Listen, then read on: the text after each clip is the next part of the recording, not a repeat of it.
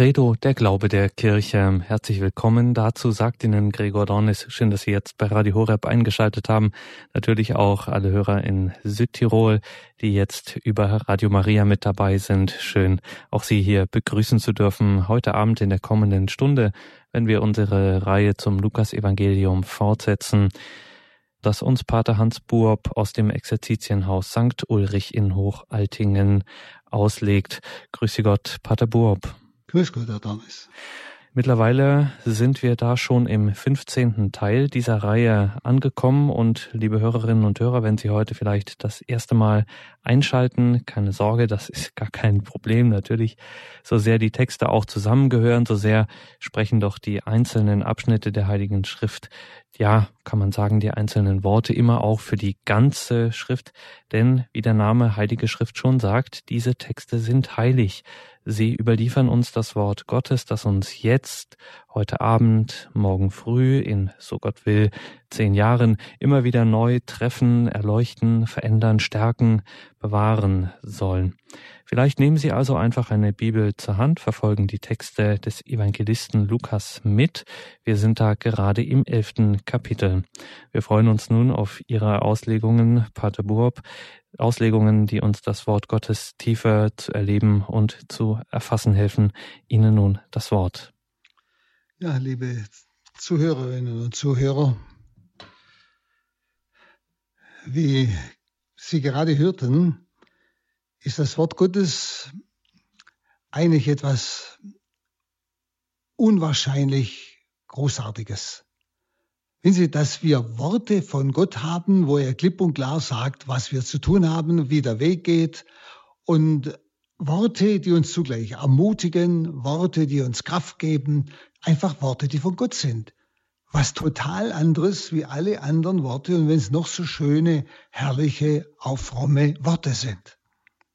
Und so möchte ich Sie wieder einladen, hineinzuschauen in dieses Wort Gottes, das uns der heilige Lukas, der Arzt, übermittelt hat. Wir sind an den Kapiteln, von denen man sagt, Lukas hat hier den Weg aufgezeichnet, den Jesus mit seinen Nachfolgenden ging nach Jerusalem, wo dann Tod und Auferstehung ihn erwarteten. Und auf diesem Weg hatte sie zu Jüngern ausgebildet. Darum muss man das immer wieder unter diesem Aspekt sehen. Nicht, was gehört zu einem Jünger? Wir sind am elften Kapitel Lukas und zwar beim 14. Vers. Da heißt es, und Jesus trieb einen Dämon aus, der stumm war. Als der Dämon den Stummen verlassen hatte, konnte der Mann reden. Alle Leute staunten. Nun, dieses Wort Gottes schließt an die Lehre über das Gebet an, das wir letztes Mal am Schluss noch be betrachtet haben. Die Verse vorher, wenn Sie es in der Heiligen Schrift nachschauen, nicht, da geht es um das Gebet. Bittet, dann wird euch gegeben und so weiter. Und im Vers 13, also im Vers vorher, das war der letzte Vers letztes Mal, nicht, da sagt ja Jesus, wenn ihr den Vater bittet, wird er euch den Heiligen Geist geben. Und in diesem Zusammenhang geht es jetzt um die Macht des Heiligen Geistes. Denn dieser vorhergehende Satz ist mit griechischen Kai, also mit dem deutschen und, verbunden. Es hat also letztes Mal noch geheißen, wenn nun schon ihr, die ihr böse seid, euren Kindern gebt, was gut ist, wie viel mehr wird der Vater im Himmel den Heiligen Geist denen geben, die ihn bitten. Und jetzt heißt heute, und Jesus trieb einen Dämon aus der Stumba. Das und verbindet also beides. Das, was wir jetzt gerade gelesen haben, hat also mit dem Vorausgehenden, mit dem Gebet etwas zu tun, mit diesem Heiligen Geist. Wenn ihr den Vater bittet, wird er euch den Heiligen Geist geben. Und in diesem Zusammenhang geht es also jetzt um die Macht des Heiligen Geistes, der ja vor Gott sprechfähig macht, der vor Gott hörfähig macht. Er treibt einen Dämon aus, der stumm war. Also, das heißt, der Heilige Geist, den der Vater uns ja gibt, wenn wir bitten, befähigt uns, dass wir vor Gott wieder sprechfähig werden und hörfähig, dass wir das Wort Gottes aussprechen können und hören können und verstehen können. Und deshalb zeigt Jesus an dem Stummen, an dem Beispiel, dass der Mensch erst seiner Gebetsforderung folgen kann, wenn er von der Macht der Dämonen befreit ist. Ich kann also erst beten, wenn ich frei bin von diesen Einflüssen des Bösen. Das heißt auch, wenn ich hörfähig bin. Weiß, stumm und taub gehört oft zusammen, nicht? Hörfähig bin. Jesu Macht schafft also wahre Hörer des Wortes. Einige Verse später, im Vers 27, äh, hören Sie dann das Wort, selig, die das Wort Gottes hören und bewahren. Da merken Sie, es geht jetzt um das Wort Gottes. Heiliger Geist also ist es, der unsere Stummheit nimmt und damit uns sprechfähig und hörfähig macht. Sprechfähig, das Wort Gottes weiterzusagen, aber zuerst einmal hörfähig, es aufzunehmen. Das heißt dann, alle Leute staunten, denn er konnte jetzt reden. Einige von ihnen, die da staunten, aber sagten, mit Hilfe von Belzebul, dem Anführer der Dämonen, treibt er die Dämonen aus. Also das heißt hier jetzt die einen, die anderen. Erstens einmal, alle Leute staunten. Aber Sie merken, dieses Staunen ist nicht, nicht ganz sauber. Das heißt dann die einen, sie waren verwunderlich. Also Sie merken, es sind jenseitige Kräfte, Kräfte, die über den Menschen hinausgehen. Aber was für Rege? Sind es göttliche oder dämonische? Das ist dieses Fragen. Mit welchen Kräften arbeitet dieser Jesus?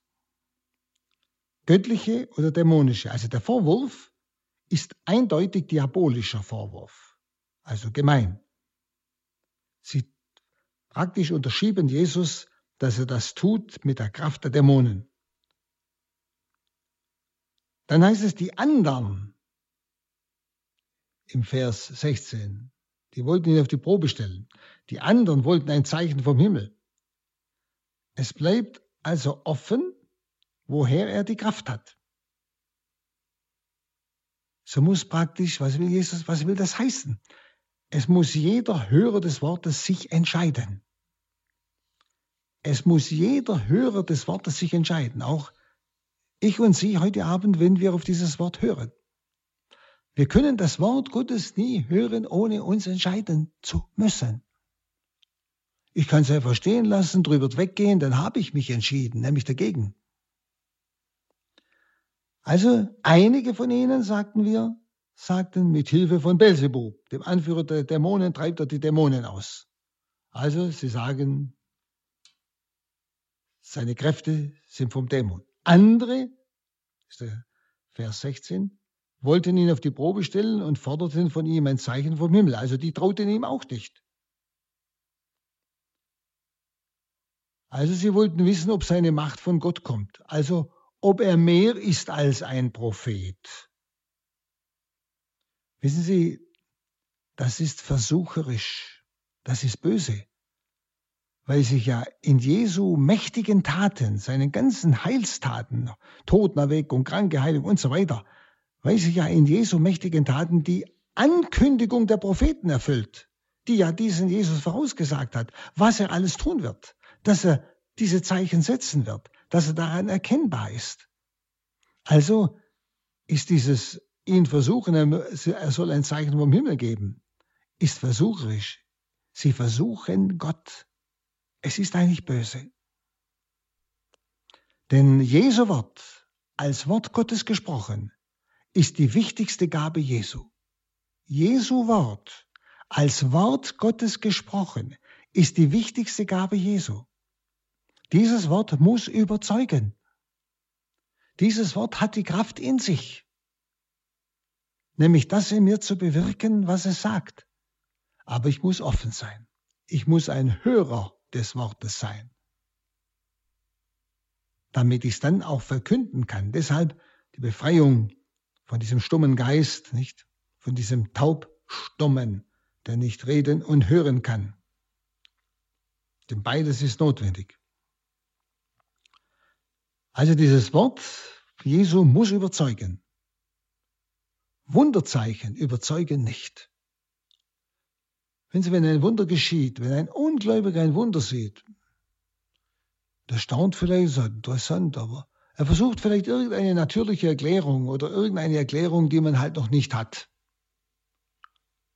Das Wunder ist nur für den Glaubenden, damit er gestärkt wird auf seinem Weg des Glaubens. Bekehren vermag nur das Wort Gottes, das in sich eine Kraft hat, den Menschen in seinem Innersten zu treffen. Und das ist hier gemeint. Das ist die Gabe Jesu, die wichtigste Gabe Jesu, das Wort Gottes. Er spricht vom Vater. Er ist selber wesenhaft dieses Wort Gottes. Und das stellen die alle in Frage. Sehen Sie, das ist dieses Versucherische, das Böse. Dann in Vers 17 und 18 heißt es, doch er wusste, was sie dachten. Nämlich beide, die einen wie die anderen. Nicht? Und sagte zu ihnen, jedes Reich, das in sich gespalten ist, wird veröden und ein Haus ums andere stürzt ein. Wenn also der Satan mit sich selbst im Streit liegt, wie kann denn sein Reich Bestand haben? Ihr sagt doch, dass ich Dämonen mit Hilfe des Belzebub austreibe. Also er bringt hier einen ganz wichtigen Punkt. Ein zerstrittenes Reich im Innern hat keine Widerstandskraft gegen Angriffe von außen. Und das gilt sogar für die Dämonen, die sich gegenseitig hassen. Aber wenn sie nach außen etwas erreichen wollen, dann müssen sie zusammenhalten. Dann müssen selbst die Hassenden zusammenhalten. Das sagt Jesus. Also ist es unmöglich, dass er mit einem Dämon die Dämonen austreibt. Dann werden sie nichts erreichen. Nicht? Und das muss ja jedem einleuchten. Dann im Vers 19, wenn ich die Dämonen durch Beelzebub austreibe, durch wen treiben dann eure Anhänger sie aus? Sie selber also sprechen euch das Urteil. Und das heißt im Griechischen ganz betont Ego. Wenn ich, ganz betont, ich durch Belzebub austreibe, durch wen treiben dann die Männer aus eurer Mitte sie aus? Denn es waren ja damals auch Männer aus äh, dem Alten Testament, die die Dämonen ausgetrieben haben. Nicht?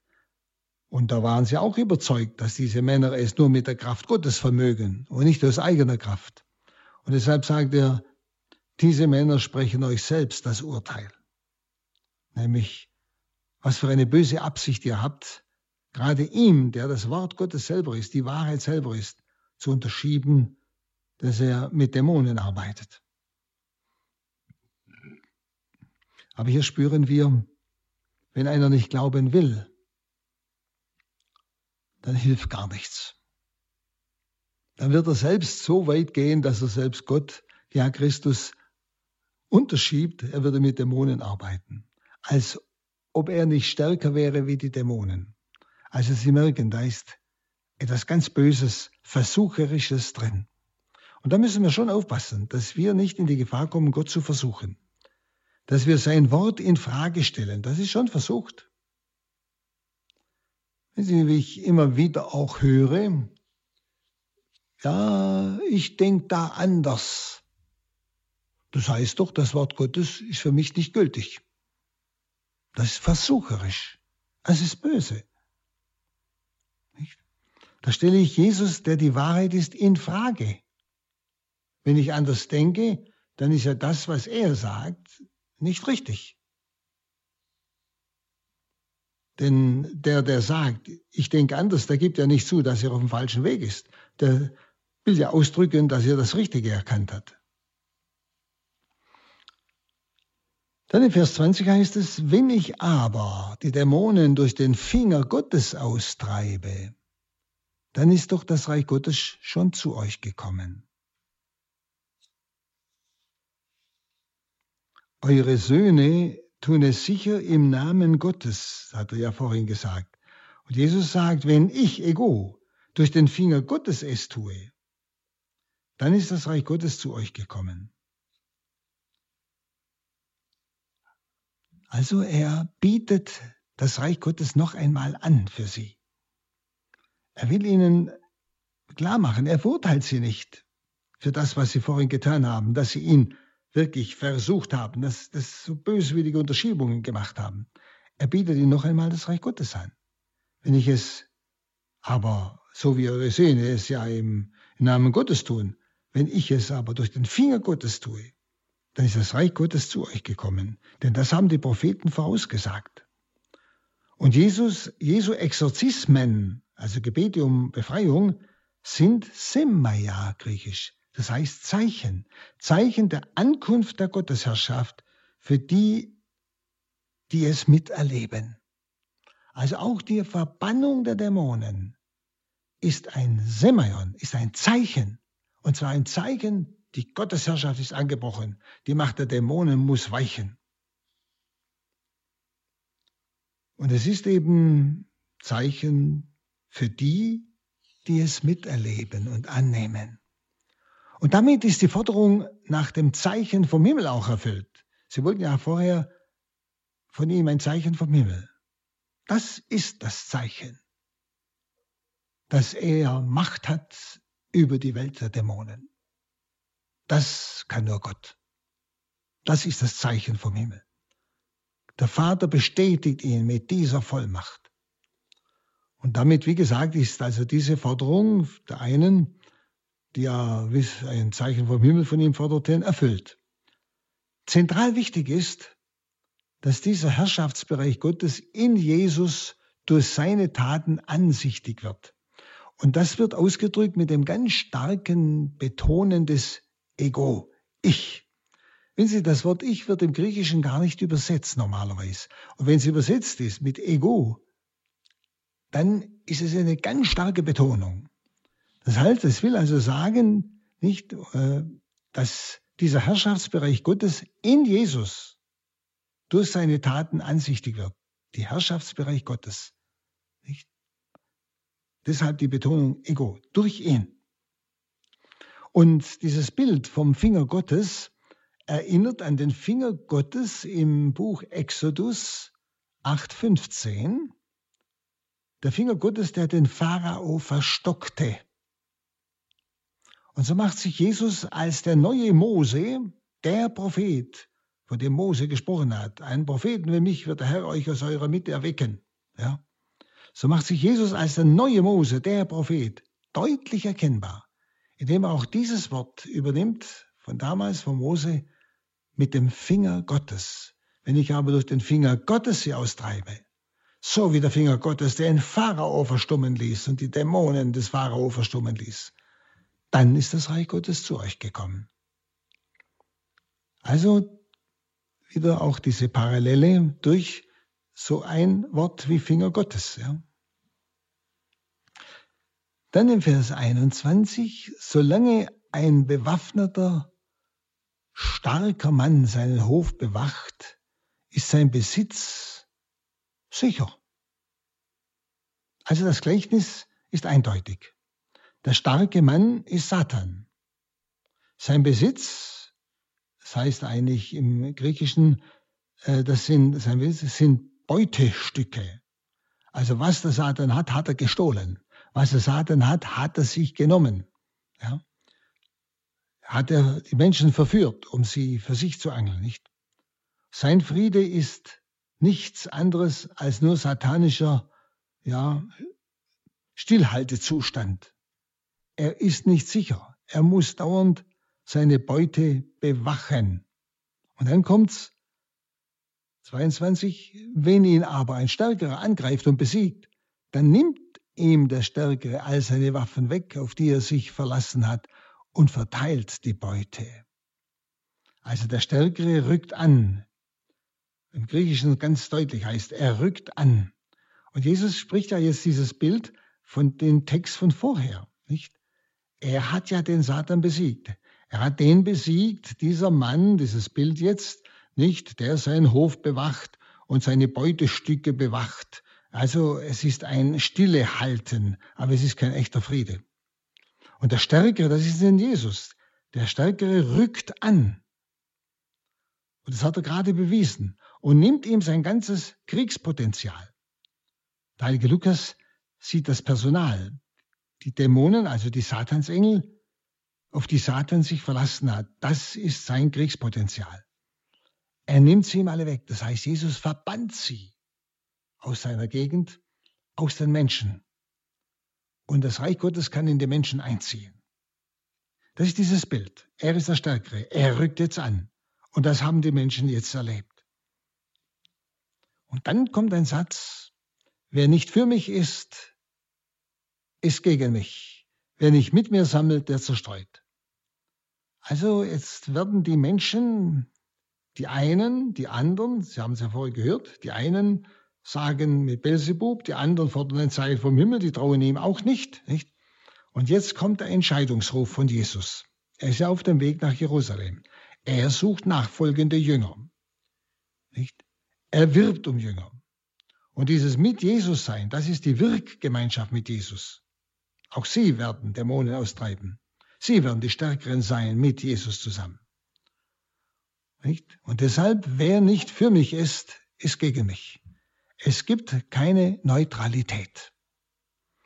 Ich kann nicht einfach Jesus übergehen und sagen, ich bin nicht gegen ihn, ich bin auch nicht für ihn, damit bin ich gegen ihn. Ich muss mich für ihn entscheiden. Das ist dieser Ruf jetzt. Und wer nicht mit mir sammelt, der zerstreut. Sammeln, das ist die Sache des guten Hirten. Und alle seine Jünger sollen mit ihm zusammen sammeln, die Menschen sammeln zur Jüngergemeinde. Denn diese, diese unentschiedene Lachsheit, die zerstreut, sagt er.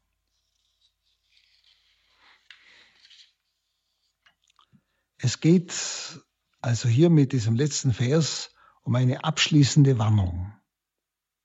Der wirkliche Jünger Jesu, und ich habe schon öfters das erklärt, der Jünger ist der Getaufte, der die Taufe angenommen hat. Getaufte, sage ich immer, haben wir viele, aber etwas sehr wenig Jünger. Jünger, die sich entschieden haben, Christus zu folgen nach Jerusalem, wo Tod und Auferstehung ihn erwarten. Das heißt, die den Bund der Taufe geschlossen haben. Und das heißt, dass beide sich einander verschenken. Gott an mich, das hat er getan in Jesus Christus am Kreuz, und ich verschenke mich an ihn und sage, mein Leben gehört dir. Das ist der Jünger. Ich entscheide mich, dir zu folgen, auch nach Jerusalem, auch in Tod und Auferstehung. Also totale Entscheidung. Das ist der Jünger. Also es geht um diese abschließende Warnung, nämlich der wirkliche Jünger Jesu darf wissen, dass er vom bösen Feind befreit ist und den Heiligen Geist Gottes empfangen hat. Was in der Taufe und in der Firmung schon geschehen. Er muss aber auch um den Rückkehrwillen Satans wissen. Das ist also auch eine ganz gewaltige Warnung.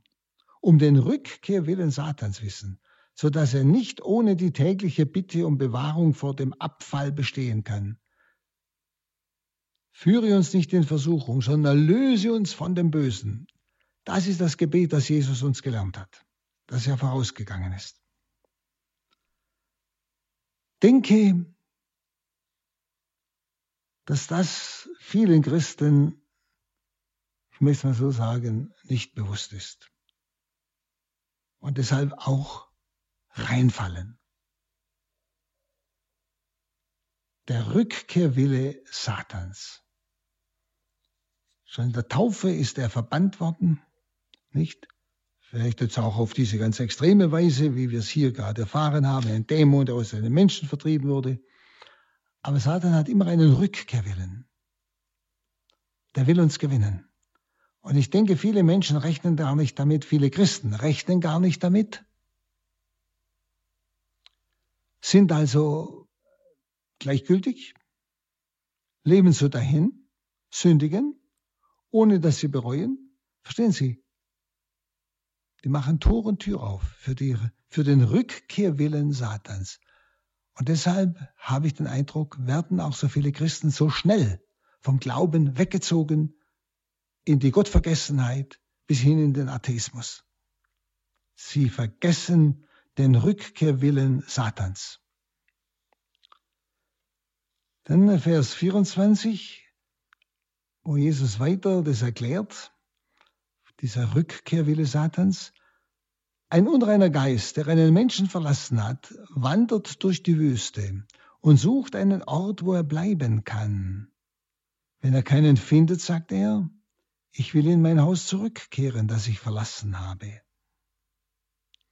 Also die Verbannung des unreinen Geistes in die Wüste und sein Suchen nach einer Behausung zeigt, dass der Böse durch Zeitgeist und Milieu sowohl den Einzelnen böse machen kann und zum Böse zu machen versucht, wie auch Institutionen und Strukturen. Er will ihnen einwohnen. Das ist eine deutliche Sprache Jesu. Der unreine Geist, die Wüste, verbannt ist. Er sucht nach einer Behausung. Und ein wunderbarer Einlass ist der Zeitgeist, dem sich so viele auch Christen schon hingegeben haben, verschrieben haben, ausgeliefert haben. Auch das Milieu. Schauen Sie doch mal, was wir für ein Milieu haben. Das ist doch kein christliches Milieu. Es sind ja, überall sind lockende Dinge, die uns von Christus wegbringen. Oft sogar in übelster Weise brauche ich Ihnen jetzt gar keine Aufzählungen machen, ob das im Fernsehen passiert oder im Internet oder weiß ich wo alles. Und sonstigen Kommunikationsmitteln, nicht? nicht? Dass dieser böse Geist, sagt Jesus, er versucht einzuwohnen im Einzelnen wie in Institutionen und Strukturen. In ganzen Strukturen und Institutionen.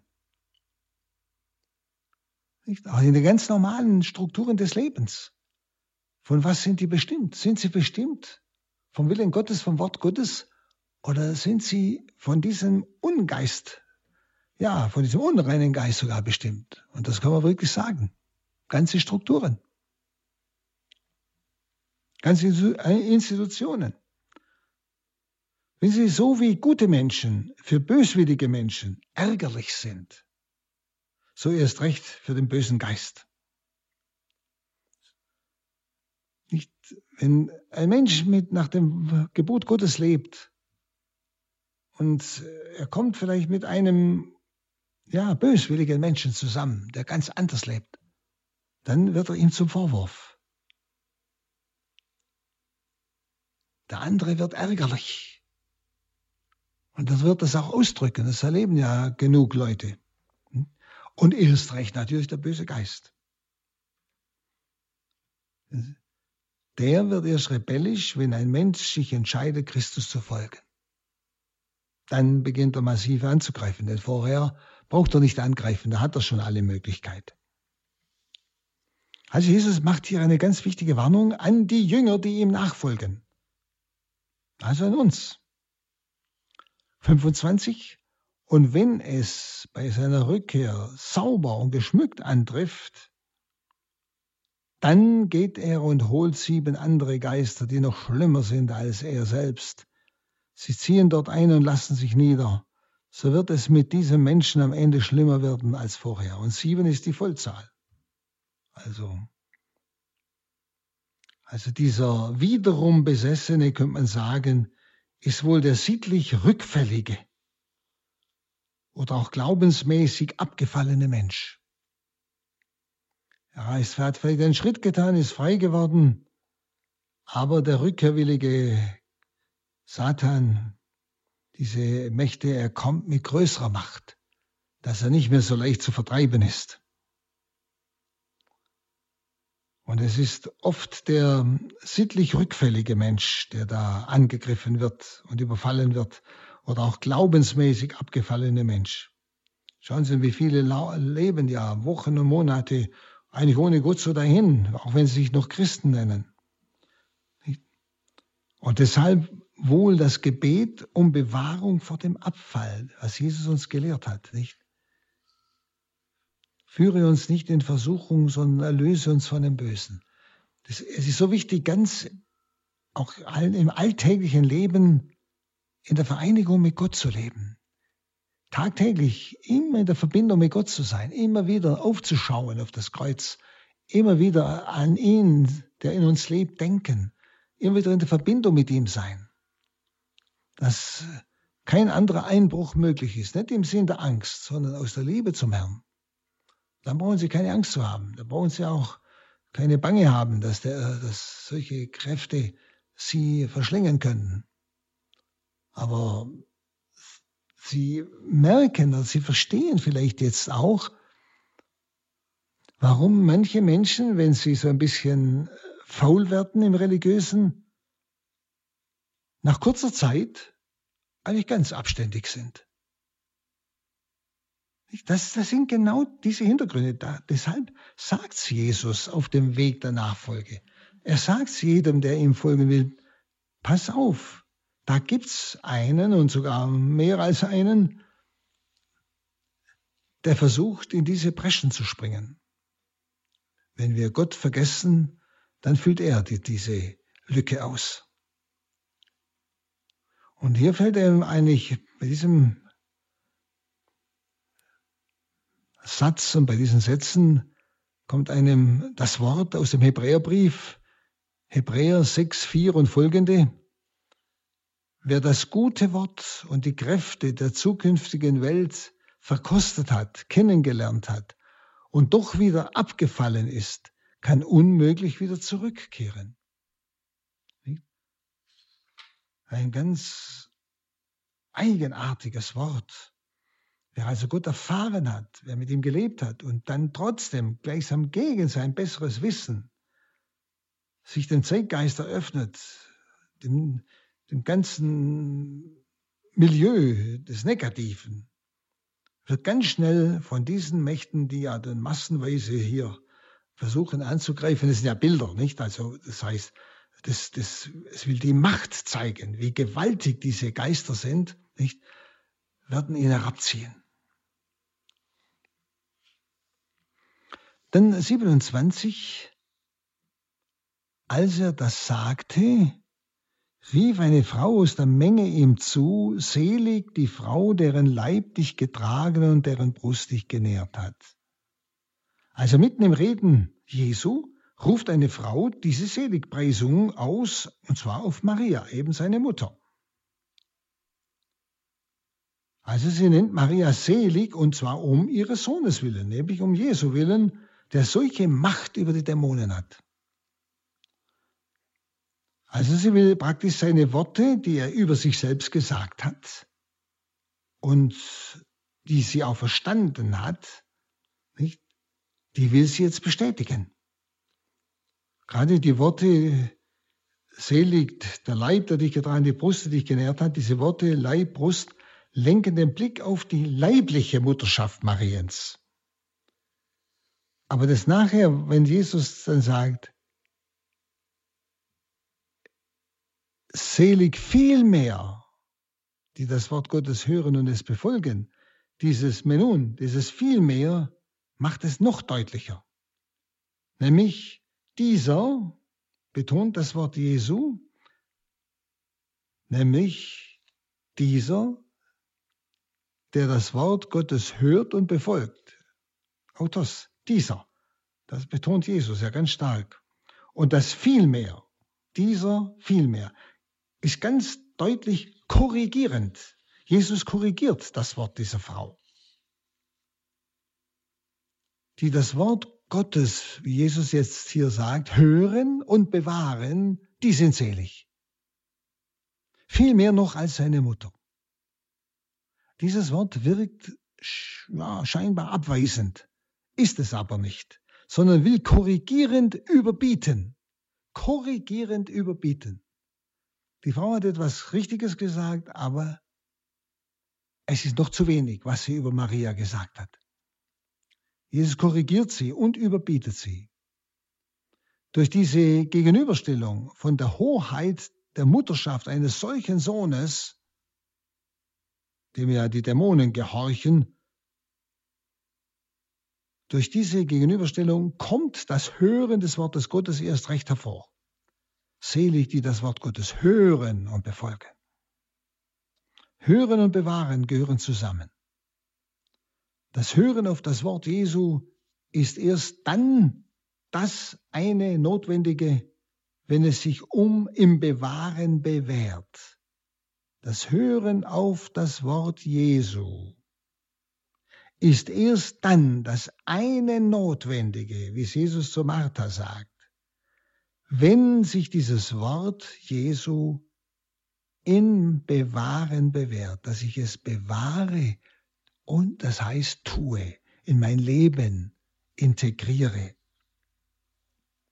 Wissen Sie, wie oft hören wir Worte Jesu, Worte Gottes in der Kirche, lesen es daheim, ohne es zu bewahren, ohne es zu wiederholen, zu betrachten, zu überlegen, Herr, was willst du mir sagen heute mit diesem Wort? Worauf sprichst du mich an? Es ist ja sein Wort, mit dem er mich jetzt anspricht. Wenn Sie sehr oft hören wir das Wort Gottes so wie Zuhörer. Zuhörer, die eine Geschichte hören. Die Geschichte Jesu mit den Menschen damals. Und nehmen es nicht mehr als ein Wort Jesu zu mir. Er spricht es nicht mehr zu denen damals, er spricht es jetzt zu mir. Und daher kommt es sehr oft, nicht? dass wir zwar das Wort Gottes hören, aber ohne es zu bewahren. Und dieses griechische Wort Philassein ist, heißt eigentlich Beständigkeit, dass ich dem Wort Gottes in meinem Herzen eine Beständigkeit gebe. Die Leute verlangten ja in den Versen vorher, Sie erinnern sich, Zeichen vom Himmel. Also mit welcher Macht tut er das? Nicht die einen sagten ja Belzebub und die anderen sagen ja, äh, wir, wir wissen nicht genau, aber er soll mal ein Zeichen vom Himmel geben, damit wir es genau wissen. Hm? Also die Leute verlangten das Zeichen vom Himmel. Er selbst, also sein Wort, ist das Zeichen vom Himmel, denn er ist das Wort des Vaters. Er ist das Zeichen vom Himmel. Er ist das Licht auf dem Scheffel. Das wird immer deutlicher. Sie spüren hier die ganzen Zusammenhänge dieser einzelnen Texte. Wie Jesus immer noch ja, auf das eingeht, was in den Versen vorher sich ereignet hat mit der Austreibung der Dämonen und des Infragestellen der Leute. Dann 29. Als immer mehr Menschen zu ihm kamen, sagte er, diese Generation ist böse. Sie fordert ein Zeichen. Aber es wird ihr kein anderes gegeben werden als das Zeichen des Jona. Dann 30. Denn wie Jona für die Einwohner von Nineveh ein Zeichen war, so wird es auch der Menschensohn für diese Generation sein. 31. Die Königin des Südens wird beim Gericht gegen die Männer dieser Generation auftreten und sie verurteilen. Denn sie kam vom Ende der Erde, um die Weisheit Salomos zu hören. Hier aber ist einer, der mehr ist als Salomo. Und 32 noch. Die Männer von Nineveh werden beim Gericht gegen diese Generation auftreten und sie verurteilen, denn sie haben sich nach der Predigt des Jona bekehrt. Hier aber ist einer, der mehr ist als Jona. Nein, Jesus spricht immer noch von sich, weil sie ja ihn in Frage gestellt haben, weil sie ihm ja unterschoben haben, er würde mit Dämonen handeln, aber er kommt nicht vom Himmel. Nicht? Er ist immer noch dran, seine Jünger, die das ja mitbekommen haben, zu lehren, in den Jüngern klarzumachen, mit wem sie es zu tun haben, wem sie nachfolgen. Also Zeichen, Semaion, das ist sind immer Zeichen für das Handeln Gottes. Das ist immer gemeint mit Zeichen. Ein äußeres Tun, also ein Wunder oder sonst etwas, als Zeichen für das Handeln Gottes. So wie Jesus sagt, vor seiner Wiederkunft wird es Hungersnote geben, Krieg und alles mögliche, Erdbeben und so weiter. Das heißt, sind alles Zeichen. Zeichen der Zeit nennt er sie einmal. Das ist auch jetzt hier gemeint. Nicht, wo er sagt, sie fordern ein Zeichen. Und Zeichenforderung an Jesus, an Gott, ist eigentlich ungehorsam gegen das Wort Gottes. Das Wort Gottes verlangt von mir Gehorsam. Wenn es Wort Gottes ist, verlangt es von mir Gehorsam. Und nicht, dass ich noch ein Zeichen fordere, dass ich Gott herausfordere, dass Gott sich mir beweisen muss. Das ist ja ein, ein, ein starkes Stück eigentlich. Ich, das Geschöpf, fordere Gott heraus, er muss sich beweisen als mein Schöpfer. Er muss sich mir beweisen als mein Gott. Zeichenforderung an Jesus, wo ich nicht ihn als das große Zeichen anerkenne, ist Ungehorsam gegen das Wort Gottes. Das sind eigentlich Ansprüche an Gott. Man muss sich das mal überlegen. Ich kann Gott um dies und jenes bitten. Wenn Sie, ich habe schon äh, zweimal erlebt, wo Menschen, die also wirklich vom Glauben abkamen, aber wirklich suchten wieder. Sie gesagt, Herr, wenn es dich gibt, bitte zeig dich mir doch. Das ist was anderes. Nicht? So, und das sind hier Menschen, die einfach rational das Wort Gottes in Frage stellen, sagen, ja Gott, Gott, du musst dich zuerst mal beweisen.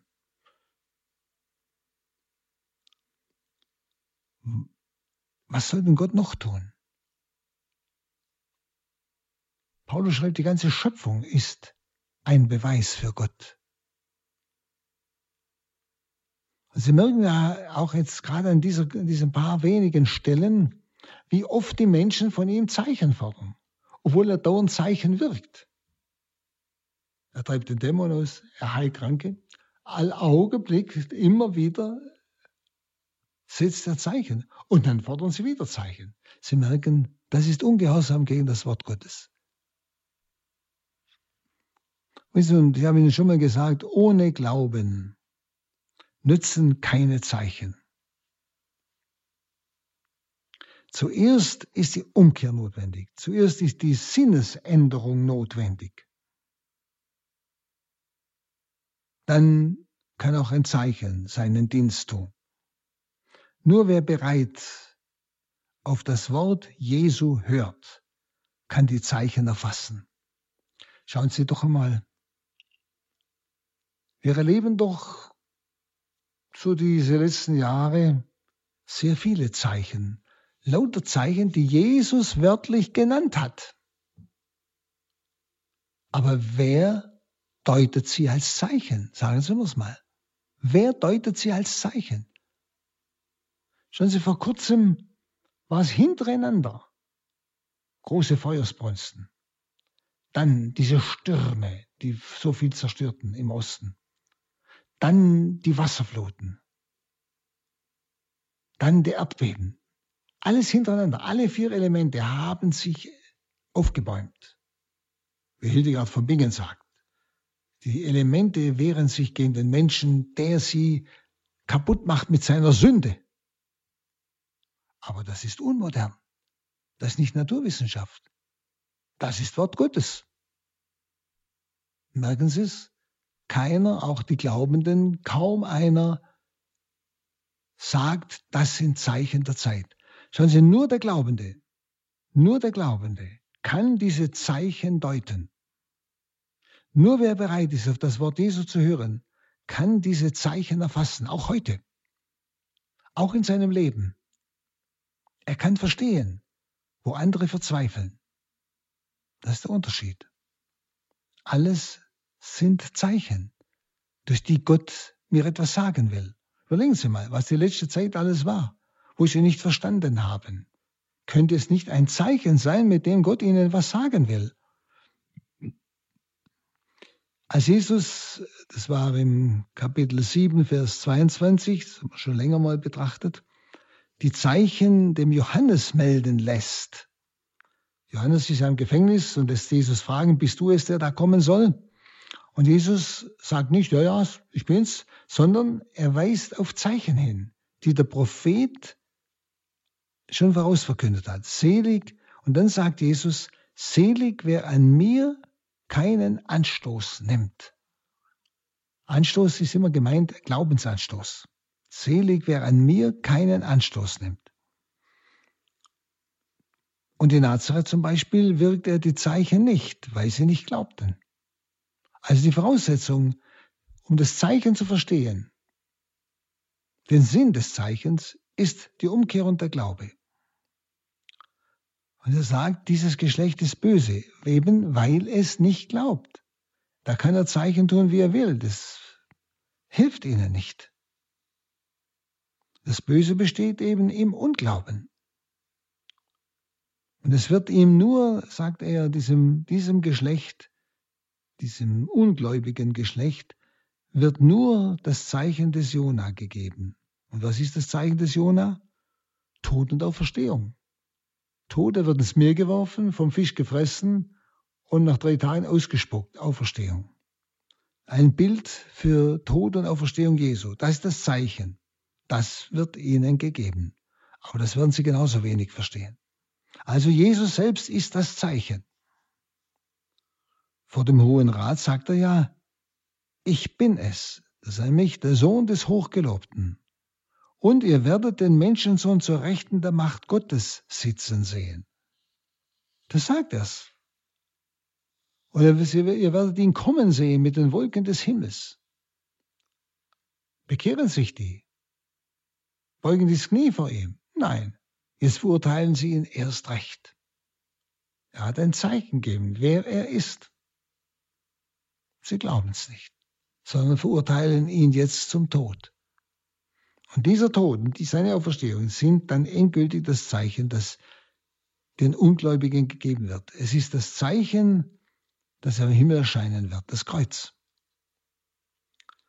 Bei seinem Anblick werden alle Völker wehklagen, heißt es im Wort Gottes. Es ist dann nicht mehr das, also bei der Wiederkunft des Herrn, es ist dann nicht mehr das Zeichen, das zum Heil führt, das ist Jesus jetzt. Das Zeichen, das zum Heil führt. Aber das Kreuz, das im Himmel erscheint, das Zeichen des Menschensohnes bei seiner Wiederkunft, ist dann das Zeichen, das den Unglauben verurteilt. Das ist der Unterschied. Jetzt ist Jesus das Zeichen zum Heil. Aber wenn das Zeichen des Menschensohnes am Himmel erscheint, bei seiner Wiederkunft, ist das Zeichen, das den Unglauben verurteilt. Also die Zeitgenossen Jesu sind verstockt für den Umkehrruf. Und ich möchte mal fragen, ist das heute anders? Auch unter Christen. Predigen Sie doch mal von dem Umdenken und der Umkehr. Da wird es gleich heißen, was will denn der? Wir sind doch katholisch. Darum wird ihnen, sagt Jesus, das Zeichen gegeben, dass sie beim Gericht verurteilt. Das Kreuz, Tod, Auferstehung Christi. Der Menschensohn als Richter. Jesus wäre ja an sich Zeichen genug, dass sie zum Glauben führt, aber sie glauben nicht. Die Heiden haben geglaubt. Das auserwählte Volk nicht. Ist doch komisch. Israel macht sich schuldig mit seiner Zeichenforderung. Die Heilstag Gottes verlangt Bereitschaft. Die Heilstag Gottes verlangt Glaube und Annahme Jesu. Ablehnung ist Schuld. Und Jesus sagt ja nicht, hier ist mehr als Salomo. Dieses Idu. Schaut, seid euch klar. Jesus ist mehr als Salomo und mehr als Jona. Also hier ist eine Selbstoffenbarung Gottes in Jesus Christus. Nicht? Die Männer von Nineveh werden beim Gericht gegen diese Generation auftreten und sie verurteilen, denn sie haben sich nach der Predigt des Jona bekehrt. Hier aber ist einer, der mehr ist als Jona. Hier ist einer, der mehr ist als Salomo. Also eine Selbstoffenbarung Jesu. Und ihr glaubt mir nicht. Die haben einem Menschen geglaubt. Nicht? Einem Propheten. Und dem ewigen Wort Gottes selbst glaubt ihr nicht.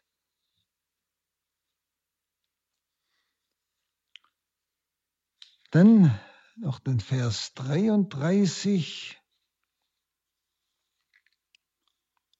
Niemand zündet ein Licht an und stellt es in einen versteckten Winkel oder stülpt ein Gefäß darüber, sondern man stellt es auf einen Leuchter, damit alle, die eintreten, es leuchten sehen. Nun, mit diesem inneren Licht ist ja Christus gemeint. Er ist das Licht, das jeden Menschen erleuchtet, der in diese Welt kommt, schreibt Johannes in seinem Prolog. Voraus ging ja, gerade was wir betrachtet haben, Jesus ist mehr als Salomo. Jesus ist mehr als Jona. Und das Wort ging voraus, selig, die das Wort Gottes hören und befolgen. Hören und befolgen. Und Jesus ist dieses Wort Gottes, der mehr ist als Jona und Salomo. Und deshalb sollen wir das Wort Gottes nicht verstecken. Also es geht jetzt um dieses Wort Gottes. Auf das Wort des Jona hin, auf die Weisheit Salomos hin, haben sie sich bekehrt.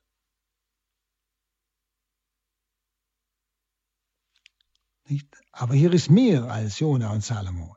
Er ist, das, er ist dieses ewige Wort Gottes.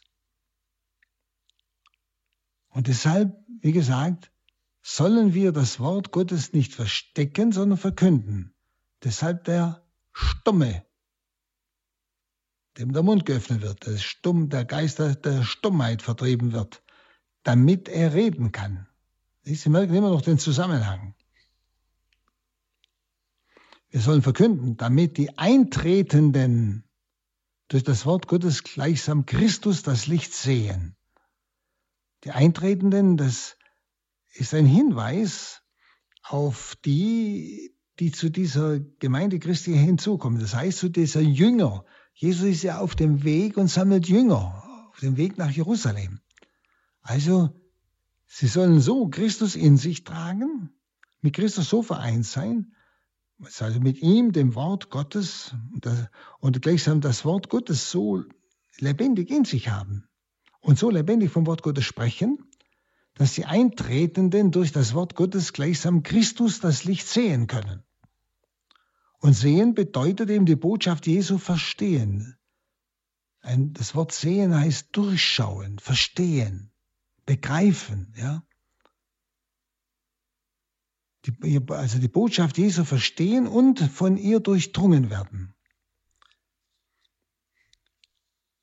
Sie erinnern sich an eine Stelle im 1 Korinther 14, wo, es, wo Paulus sagt, wenn ihr zusammenkommt und betet und prophetisch redet, also das heißt Worte von Gott her spricht, und es kommt ein Ungläubiger in eure Mitte, wird er dann nicht auf die Knie fallen und sagen, wahrhaftig Gott ist unter euch.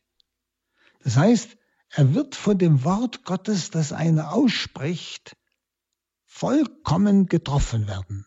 Nicht? Deshalb, es geht jetzt um dieses Wort Gottes.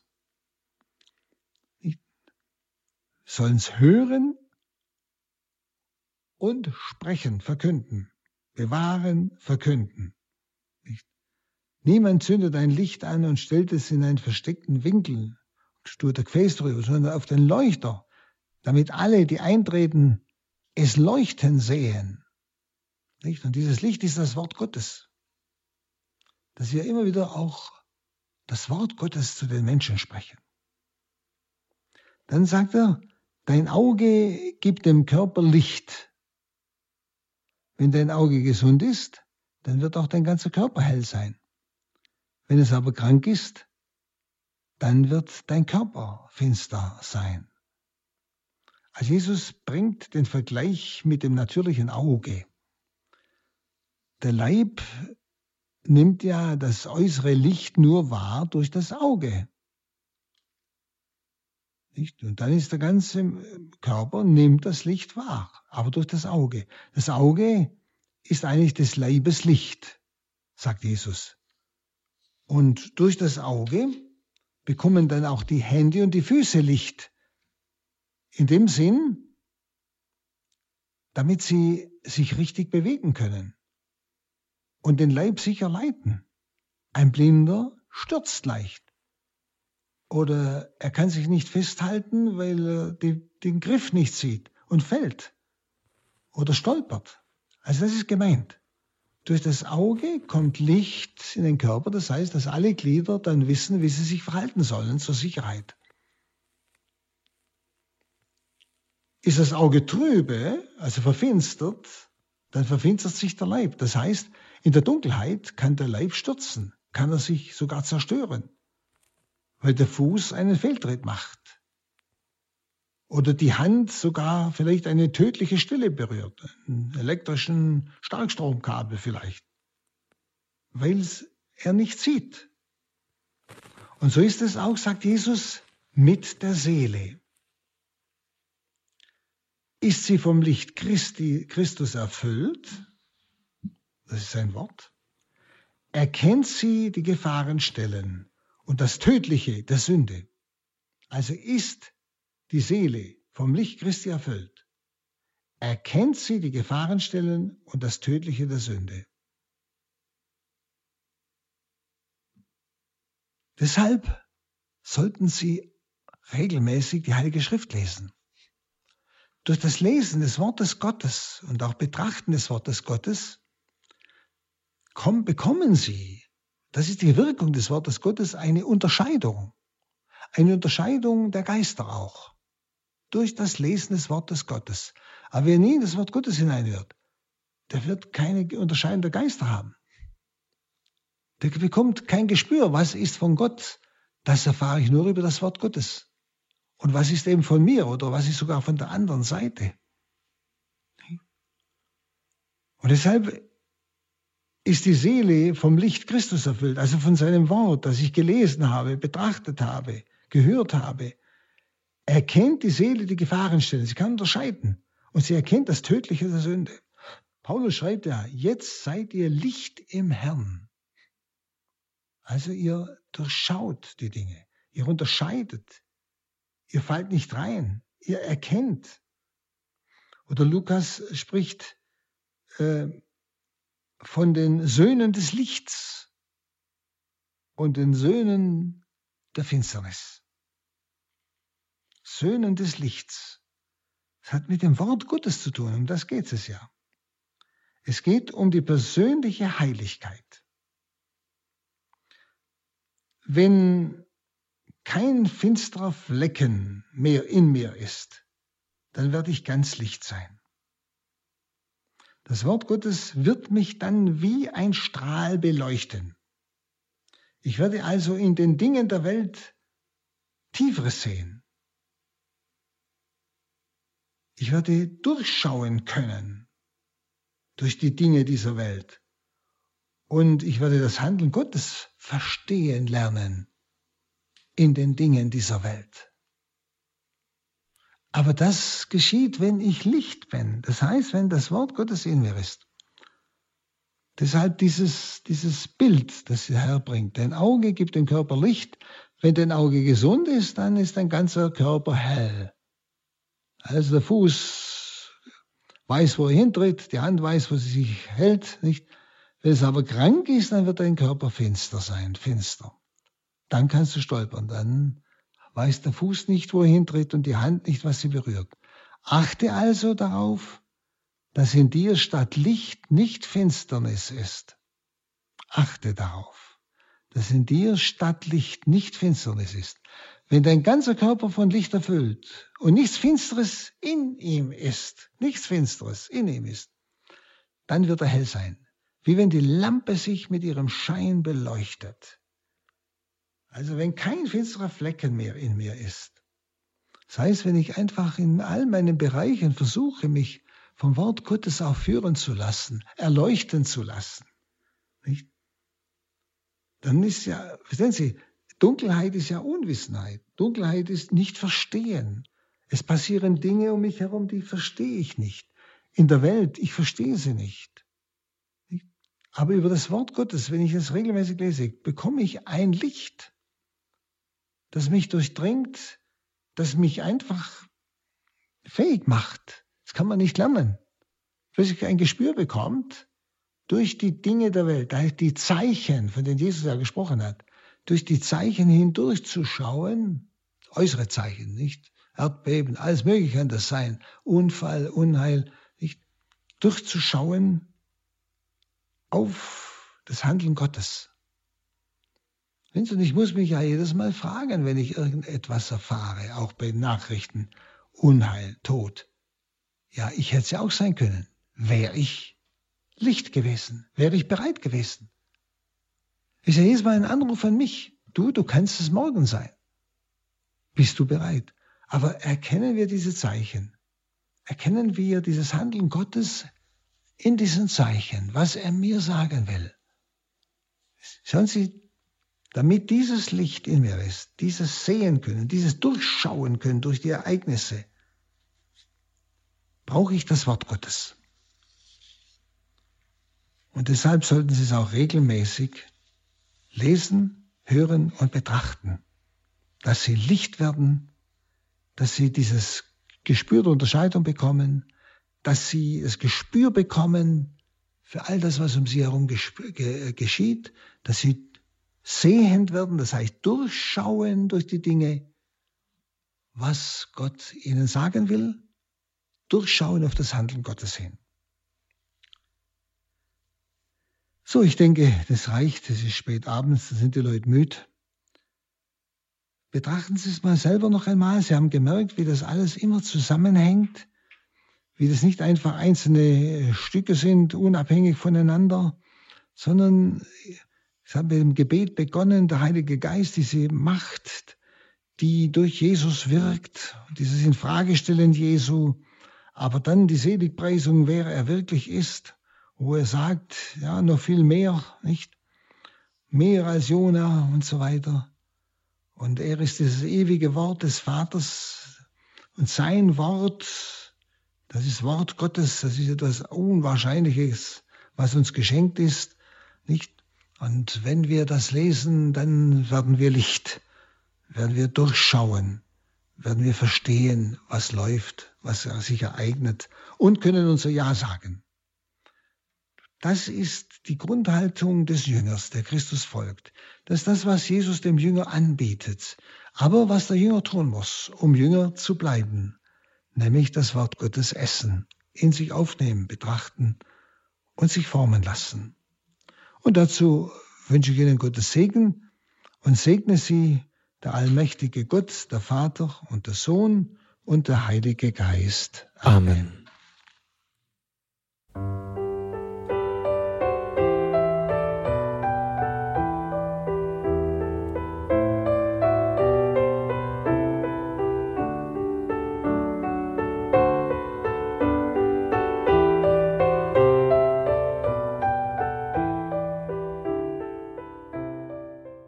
In der heutigen Credo-Sendung hörten Sie wieder Pater Hans Burb aus dem Exerzitienhaus St. Ulrich in Hochaltingen mit seiner Reihe zum Lukas-Evangelium, das er für uns auslegt.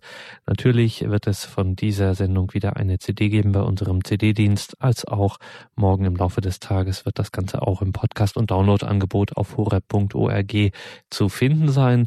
Ich darf mich an dieser Stelle von Ihnen verabschieden. Alles Gute, einen gesegneten Abend. Ihr Gregor Dornis.